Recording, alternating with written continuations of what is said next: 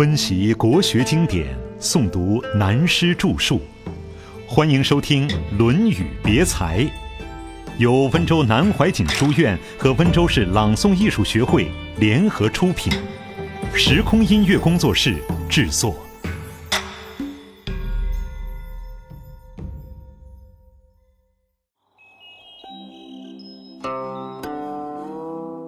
修养上的三岔路口。下面是讲个人修养的问题。樊迟从游于五鱼之下，曰：“敢问崇德、修特、辩惑。”子曰：“善哉问！先事后德，非崇德于；攻其恶，无攻人之恶，非修特于；一朝之愤，忘其身以及其亲，非惑于。”樊迟是孔子学生，五鱼就是求雨的祭坛。有一次，他跟孔子在五鱼之下，向孔子请教三个问题：一个是如何崇德，充实自己的修养。这个“德”字不一定做道德讲。以现代观念说，如何使自己的心理、精神修养到高深的程度。第二，修特就是如何改进自己内心思想、情绪；第三，辩惑，怎样才不至于糊涂？怎样才是真正的有眼光、有智慧、看得清楚？这是人生哲学的大问题了。这三句话如果严格发挥起来，非常费事。现在我们先研究它们的意义。第一点，崇德。这个德旧的观念就是德业，以现在来说，怎样养成很有教养的气质？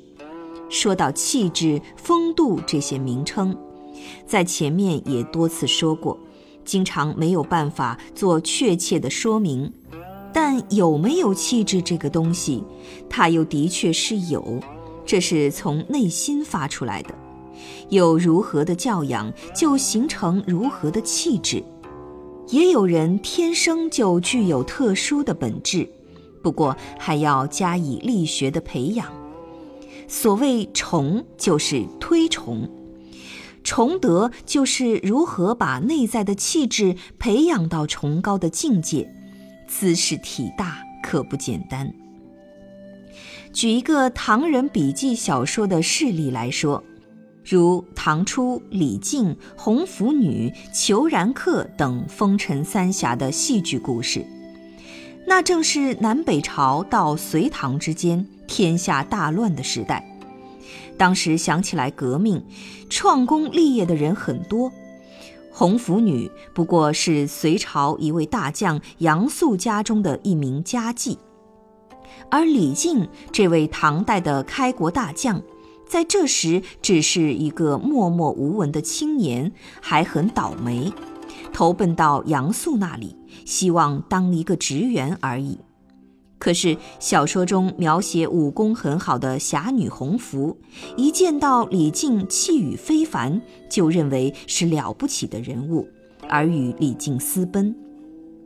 有一天，他们两人住在旅途客栈中。红拂女正在化妆梳头，长发及于地，被裘然客看到。裘然客也是想起来革命，而且财富多、武功高，不愿做第二人想的人物。他看见红拂女的长发，认为是极贵之相，不禁在窗外瞪眼看，被李靖发现了，正要拔剑相向。这时，红拂女也在镜中发现了裘然客，于是目指李靖的愤怒动作。由李靖出来询问，接谈以后做了朋友。李靖说明要去投太原公子李世民，后来裘然客也到太原访李世民，由李靖为两人介绍。笔记上记载，当时李世民是不衫不履与裘然客相见。一见面后，裘然客见到李世民的气度，心里冷了，认为天下第一人该属于他而不是自己，就不多谈。转托李靖再约李世民。第二天，在太原郊外一个名胜区凉亭中，与裘然客的师兄一起见面。李靖如约陪李世民前往。裘然客正和一位道士在亭子里专心下棋。李世民和李靖也不打扰，只在旁边看棋。那位道士就推开棋盘说。师弟，这一招我们输了。起来就陪裘然客走了。后来，裘然客把自己的兵器、财富全部送给李靖夫妇，去帮助李世民统一天下，做开国功臣，并且告诉李靖，十年后海外如有大事，就是自己成功的一天。果然，唐太宗统一天下。有一天，接到扶余国来的情报，扶余的领土被一个求然的人征服了。唐太宗李靖彼此都会心的一笑，那位朋友也成功了。我们引用这个小说，便是用来说明崇德的意义。一个人德业的成就和一个人的风格、品行、风度、气质都有关系。有了这样的成就，在外表上是可以一望而知的。第二点，修特，所谓特是一种心理作用，所以这个字从心。以心理状态来说，人的理智情感没有办法压制下去的。有许多人讲究静坐，但第一步内心乱七八糟，思想就没有办法平静。譬如遇到一件令人生气的事情，表面虽强作无事，若能把这种愤怒的心放开，那就更好更美。但是这种不平之气往往是压不住的，这是内心修养很重要的一步。如果这种内心的修养做不到，外在的崇德就不会真正完备。所以修特是内心真正的修养。在现代心理学上讲，就是把自己矛盾的心理、理智与情感的矛盾求得平和与安详。第三点，辩惑，就是做到有真正明辨的智慧，对于善恶、是非、情势都了如指掌，没有迷惑了。樊迟问了这三点以后，孔子说：“你这问题提得太好了，也太大了。”这三点如果都做好了，就入于圣人的境界。在孔子学生中，樊迟并不是第一流学生，但是他非常勤奋，所以孔子告诉樊迟的不是深远的理论，而是平时可行的道理。孔子说：做人做事，只要先去做，不问自己的结果利益，以后自然会有好的成果。这便是先事后德的道理。这四个字看来很容易，做到很难。尤其现代社会的风气，大家每做一件事，先要考虑有没有价值。所谓价值，就是问后果对自己的利益，这是通常的心理。可是孔子告诉樊迟。做人做事，先不要考虑自己个人的利益与价值，认为是善的就先做了再说，后来自然有成果的，就是德业。其次，要多反省自己的错误，不可专挑别人的毛病，这也是做起来很难的，因为人都喜欢挑剔别人的毛病，很少反省自己的错误。现在要反过来，专找自己的错误，不挑别人的毛病，就很难做到了。而儒家、佛家、道家的修养都严格的讲究这一点，做到这一点就是修特。有些人为了一点小事生起气来，把自己的身体、生命都忘记了，要与人拼命，犯了法，弄出纰漏来。连带父母、妻子、儿女都受了罪，这不是最笨、最糊涂的事吗？这三点，孔子在这里是这样解释。我们要特别注意，下面一篇当中还要提到这个问题。这里是孔子针对樊迟的程度所做崇德、修特、辩惑的解释。实际上，这三点所包括的内容很多很多。不过，这里虽是引述孔子对樊迟说的道理，也就是一般人很容易犯的毛病。樊迟问知人。樊迟问仁，子曰：“爱人。”问智，子曰：“知人。”樊迟未答。子曰：“举直错诸枉，能使枉者直。”樊迟退，见子夏曰：“相也，吾见于夫子而问智。”子曰：“举直错诸枉，能使枉者直，何谓也？”子夏曰：“富哉言乎！舜有天下，选于众，举高尧，不仁者远矣；汤有天下，选于众，举伊尹，不仁者远矣。”樊迟问什么叫仁？孔子说：“能够爱一切人，就是仁。”樊迟再问什么叫智慧，孔子说：“能够了解任何人就是智。”但是这是针对樊迟的程度而言。结果，樊迟对于孔子的答复还没有通达，未曾彻底了解，孔子便更隐身地说：“你还不大了解，我再告诉你。”假如做一个领导人，把正直的人提拔起来，而对邪曲的人先搁置起来，这样直道而行，就可使原来邪曲的人也变成直道之人了，坏人也会变成好人了。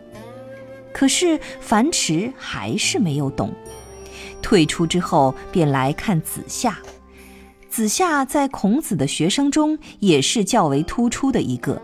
孔子死后，他在河西讲学。战国后期中很多人物都是子夏的学生，所以樊迟不懂，又去向这位孔门的高材生讨教。乡野的乡，后来写作相，是刚才前些时的意思。樊迟说：“我刚才问老师什么是知。”老师说：“举直错诸枉，能使枉者直。”这是什么意思？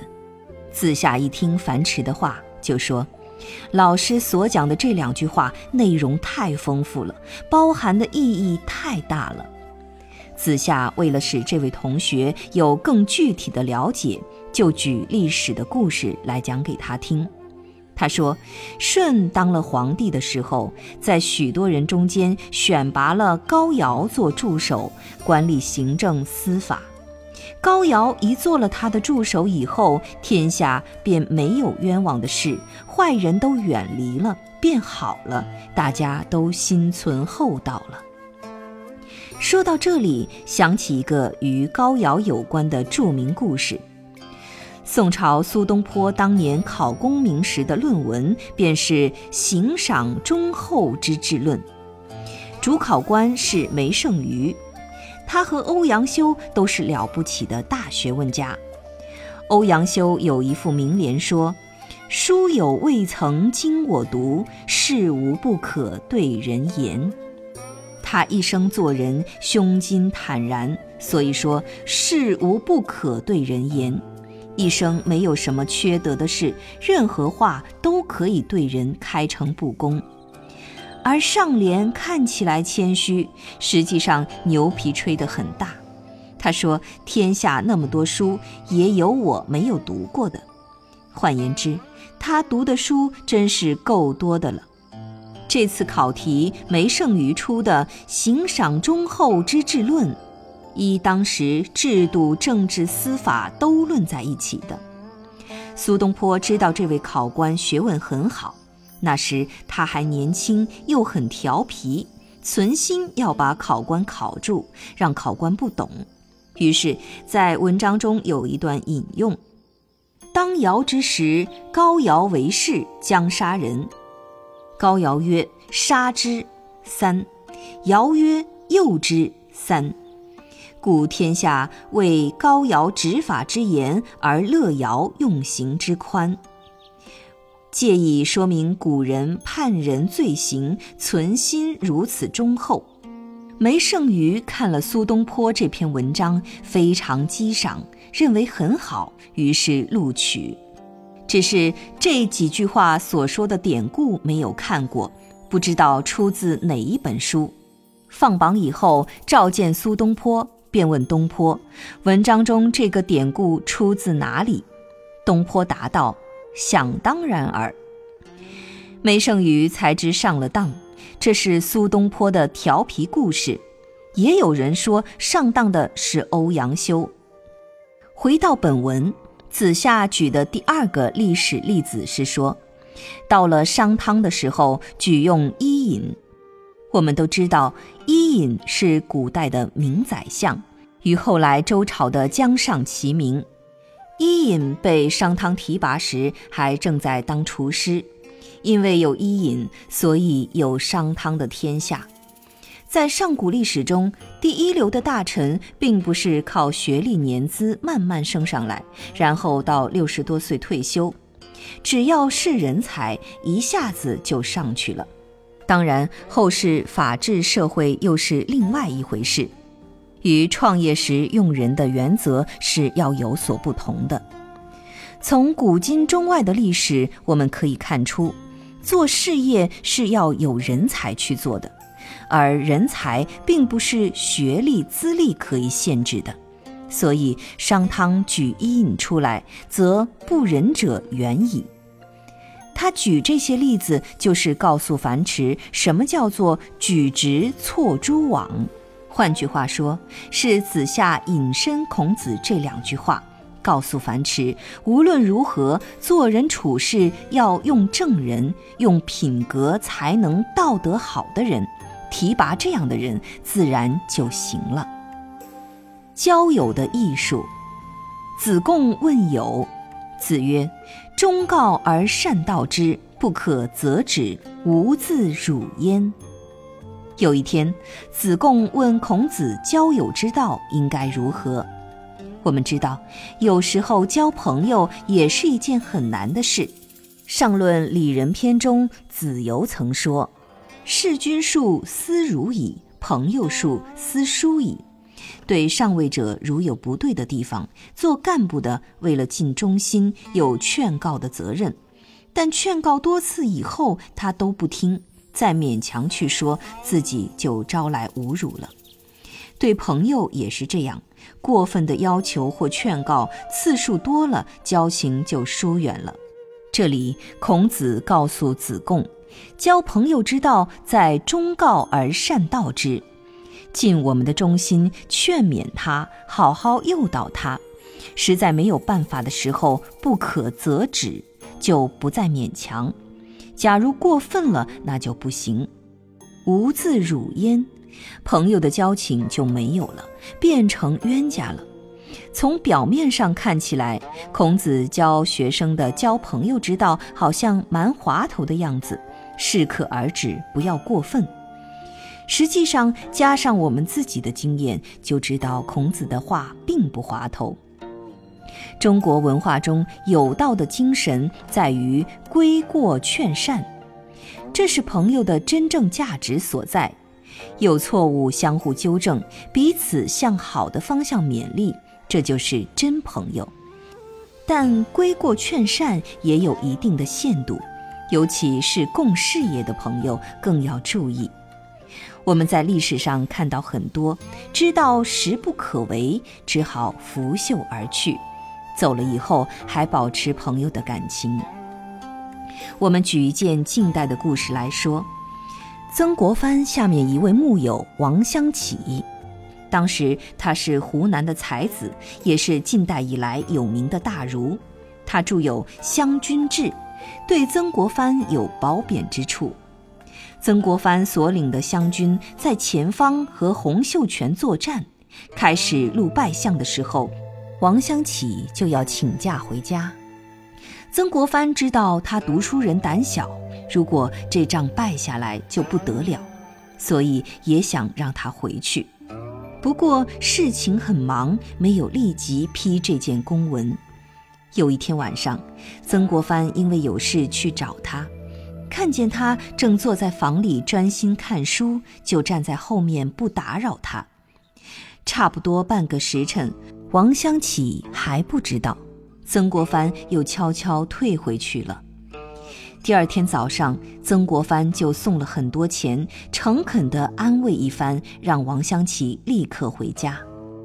有人问曾国藩为什么突然决定让王湘琪回去，曾国藩说：“王先生去志已坚，无法挽留了。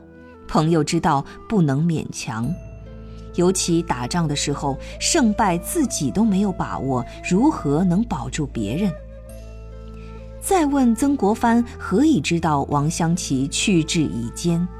曾国藩说：“那天晚上去王湘琪那里，他正在看书，并不知道曾国藩就站在他的身后，而且有半个时辰，王湘琪没有翻过书，可见他不在看书，在想心事。”也就是想回去，所以还是让他回去的好。这个故事就说明，长官对部下或者朋友相处都要恰到好处，如果过分，那么朋友都变成冤家了。人生交一个朋友是很难的，所以孔子告诉子贡，交朋友适可而止，不是滑头。曾子曰：“君子以文会友，以友辅仁。”这一篇最后以曾子的话来做结论，也是讲朋友之道。朋友的积极意义在什么地方？君子以文会友，这个文包括了文化思想。结交志同道合的朋友，目的在哪里？在于彼此辅助，达到行人的境界。这篇书一开始，颜渊问的是人，到这里最后的结论提到曾子讲的朋友之道，同时再度表明做人也就是人的用。所谓人，就是爱人，也是人与人之间相处和自处的高度修养，也可以说是做人的艺术。